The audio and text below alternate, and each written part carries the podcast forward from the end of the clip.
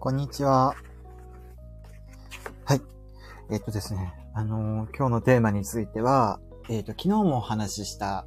あのー、インドで仏教を広めてる、あのー、笹井さんっていうおじいちゃんの話ですね。あの、彼に関する本を昨日 Amazon で購入したんですけど、もう届きましたね。早い。うん。Kindle でも一応配信はされてるんだけど、やっぱりこういう風な何度も読みたい本ってやっぱり紙で読んで、なんか書き込んだり付箋貼ったりとかそういうことをしたいって思って、まあ紙で読んだんですけど、まあ今週後半とかに届くのかなと思ったら意外と早く届いてびっくりしました。はい。もう今日の昼頃には届いてましたね。なんでも昼休みとかちょっと、あの結構、あの 昼休みちょっとオーバーしちゃったんですけど、あの、しばらく読んでました、この本。いや、面白いし、あとはやっぱりあの、この本で正解だったのかなと思うのは、白石あずささんっていうジャーナリストが書いた、あの、書き口、語り口調っていうのが結構読みやすくて、もうサラサラサラって結構読みますね。うん。最近なんか文字読む力っていうか、あの本をちゃんと、あの、最後まで読む力っていうのがなくなってきてたんですけど、この人の本は結構面白かったですね。で、なんか、ウィキペディアとか、なんかウェブサイトとかでも紹介されていた、あの、この、笹井修霊さんって方の、あの、まあ、反省とかが、あの、わかりやすい感じで、あの、書き込まれてましたね。はい。なんかですね、やっぱ波乱万丈なんですよね。3度の自殺未遂、女性問題みたいなものがあって、あの、まあ、最初の自殺をした自殺未遂をした後に、あの、お坊さんに助けられて、で、そこから仏教の道に入っていったと。そういったところから始まって、あとはなんか高尾さんとかタイで、あの、それぞれ修行とかしてたんだけど、そこでも結構女性問題とかが絶えずに、あの、あとはコカ・コーラを飲みすぎて中毒になったりとか なんかそういう波乱万丈な、あの、ことがあって、結局インドにたどり着いて、みたいな感じの、あのー、もうすごい、すっごい波乱万丈なことが、まあ、読みやすい感じで書かれております。はい。いや、そこも面白いし、なんか、いかにこの、あのー、この笹井修霊さんって人がインドで愛されてるかっていうことが、あの、ジャーナリスト視点ですごい細かく書かれてて、いや、なんか、すごい面白いなって。うん。いや、なんかあんまり、あの、活躍する日本人のね、あの、活躍をなんか自分のことみたいに歩行ってなんか日本人でよかったとか言うのってあんま好きじゃないんですけど、いや、なんかこういう人が、あの、ね、出てきたような国に住んでて言う、なんかすごい嬉しいなっていうふうな気持ちにはなってきますよね。うん。で、まあ今半分くらい読み終わったんですけど、あの、めちゃくちゃ面白い部分とかあって、そこもちょっとピックアップして紹介したりしたいなとか思いますね。あの、この本はですね、なんか途中まで読んで37ページからの、なんかですね、悪魔払いに孫の手をっていう章がすごいおすすめです。皆さんもぜひ読んでみてください、これ。悪魔払いに孫の手をっていうのはですね、まあ簡単に言うと、まあなんか結局この人、まあインドでも愛され続けて、笹井修霊さんね、あの、いろんな、もう、ヒンドゥー教のせいで、あの、なんだ、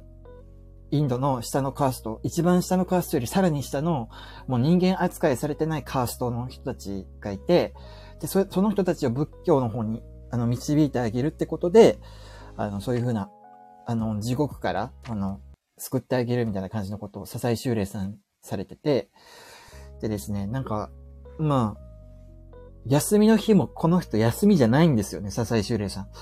あの、普通に家にいるだけで、いろんな人が訪ねてきて、もうこんなことがあって困ってるんです、みたいな感じの、あの、相談を毎日のようにしに来るらしくて、もういろんな人がですね、そういうのにもう、もうよろず相談所として、あの、全部、あの、答えているっていうふうな、答えて力になってあげるっていうふうな、本当に、なん、なんでそんなことできるんだろうってくらい、あの、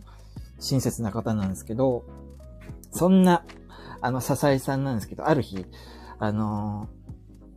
あるおじちゃん、おじさんが相談に来たそうです。で、その相談内容って何かっていうと、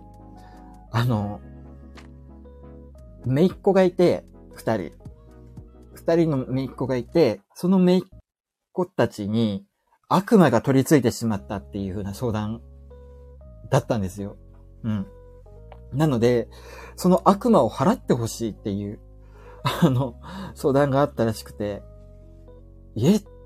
え、なんか仏教徒になっても呪いを信じてしまうんですかっていう風な、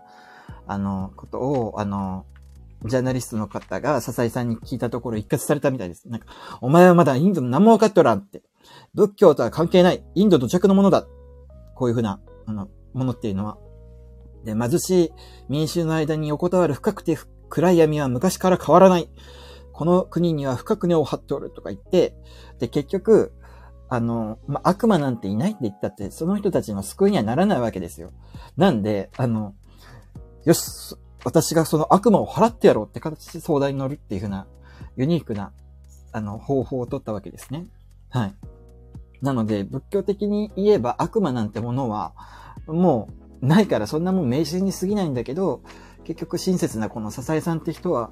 あの、悪魔払いなんてしたことないのに悪魔を払うっていうふうなことを引き受けたそうです。はい。で、なんかですね、あの、その悪魔がなんで取り付いてるかって、そのおじさんが思ったのかっていうと、なんかですね、その、まおじさんの弟の娘たちに当たるんですよね、その姪っ子は。で、その弟を憎んで、弟の娘たちを呪って悪魔を取り付かせた奴がどうやらいるそうだっていうふうな、あの、ところまでは分かったらしいんですよ。で、なんか姪っ子たちは真面目に勉強してても、試験当日になると急におかしくなって一問も解けないとか、あとは意味もなく急に泣き出したり、なんかバカみたいにぼんやりしたりって、そういうことが頻繁に起こったらしいんですよ。で、医者に見せても治らない。で、おかしいと思って調べたら近所の男が呪いをかけていることが分かったらしいです。はい。あの、それを本人に問い詰めても白状はしなかったんですけど、なんかですね、家の近くにあの、呪った形跡が残る祠が発見されたそうです。で、あの、警察にも訴えたけど、相手にされないってことで、困って、あの、サザエさんのとこに、あの、泣きついてきたみたいですね。うん。いや、なんか、すごい話だなって 思うんですけど、いや、なんか、こんなこともあるんだなって、そこだけでも、あの、あのー、びっくりするような内容だったんですけど、まあ、その後のですね、あの、笹江さんが行った悪魔払いの儀式の描写も結構面白かったです。そこには、あの、ジャーナリストも同席していたらしいんですけど、なんかですね、まあ、その、笹江さんが、あの、その、娘たち二人がいる家に招かれて、あの、ベッドの上に座って、で、そのベッドの前に娘さんを座らせて、で、あの、いきなり、あの、仏教のお経を唱え始めたらしいです。日本語で。もう、でっかい声で、あの、隣近所に響くほど、あの、大きい声だったそうです。で、それからなんか、懐から長くて平たい棒を取り出して、ペシペシって、なんか娘さんの頭を木魚みたいに叩き始めたらしいです。え？って感じじゃないですか。で、それだけでも驚きなんだけど、よく見たら、その棒はあの、笹江さんが自分の背中をいつも描いていた孫の手だったそうです。で、あの、ベッドの上に座って、孫の手でインド人の娘さんの頭をポンポンポンポン叩きながら、でっかい声で、あの、ね、お経を唱える笹井さん。もうなんかシュールな光景で、あの、まあ、ジャーナリストの方は思わず吹き出しそうになったらしいんですけど、まあ、ぎゅっと我慢したそうですね。で、あの、しばらくしたら、もう一人の娘さん、あ、こんばんは、黒猫みやこさん。はい。ちょっとすいませんね。なんか、熱くなってしまっておりまして。はい。で、しばらく、あの、孫の手でインド人の頭を叩いていると、あの、もう一人の娘さんがいきなり泣き出したみたいなんですよね。で、なんかお兄さんとか両親が泣くんじゃないみたいな感じの、静かにしろって注意しても止まらないんですって。で、ひょっとしたらお経が聞いて悪魔が苦しんでるのかなっていうふうなことをジャーナリストの方は考えたみたいですね。で、もう次第にその泣き声っていうのが激しくなって、で、泣き声どころか、なんか、うわーみたいな感じの獣のようなうなり声を娘さんは出したらしいです。で、あの、まあ、暴れ出して噛みつくんじゃないかなって心配になったりしたんですけど、まあ、でもそれでも、笹井さんは特に気にかける様子もなく、さらに、あの、耳かきでもう一人の娘さんの頭をポンポンポンポン叩きながら、あの、また別の種類のお経を唱えたそうです。で、あの、ジャーナリストの方は結構お経っ、あの、仏教的なことも結構かじってる方で、あの、本来、笹井さんって、あの、真言宗の宗派で、あの、修行を続けてた人なんですけど、なんか別の種類の、別の宗派のお経を唱え出したそうです。つまりですね、あの、違う宗派のお経まで唱え出したってことはもう本当にこの儀式でたらめなんですよね。うん。で、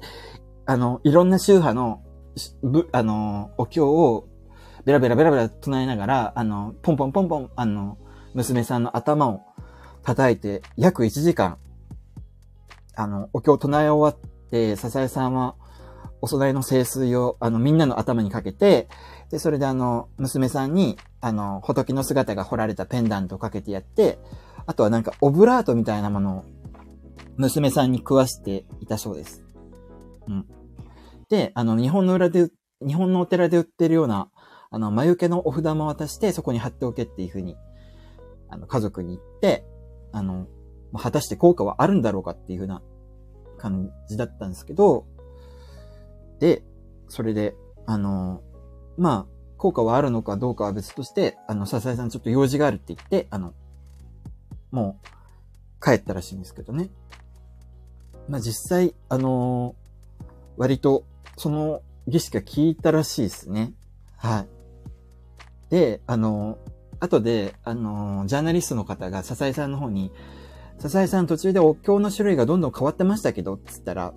もう、もうその通りだったそうで、あの、真言宗、日蓮宗、天台宗とかの日本の八宗派の最強のお経を全部唱えてやったっていうふうな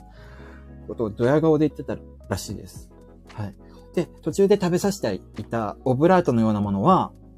あの、五符だそうです。あの、お寺とかで売っている五符で、ま、日蓮宗の凄まじい、あの、修行した坊主がお経を書いた強力な五符ということでした。で、あの、笹井さんって真言宗だったはずなんですけど、それでいいんですか？みたいな感じのことを、あの、質問したらしいんですけど、まあ、笹井さん曰く、どこの宗派でもいいから、なんか、まあ日本の坊さんっていうのは宗派で対立して連携もしないけど、俺は宗派なんて関係ないっていう真理は全部一緒だってことを、あの、言ったようですね。で、あの、孫の手に関しても、もう、それっぽいからそう使ったみたいな感じで、あの、本当にあの儀式自体が全部適当だったっていうふうなことを種明かしされたっていうオチの章ですね。なんか なんか面白いなと思って、この、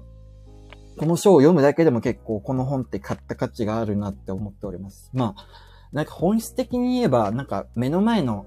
人が救われていれば宗派なんて何でもまあ、いいと言えばいいんですよね。実際この、あの、悪魔払いを受けた家族は、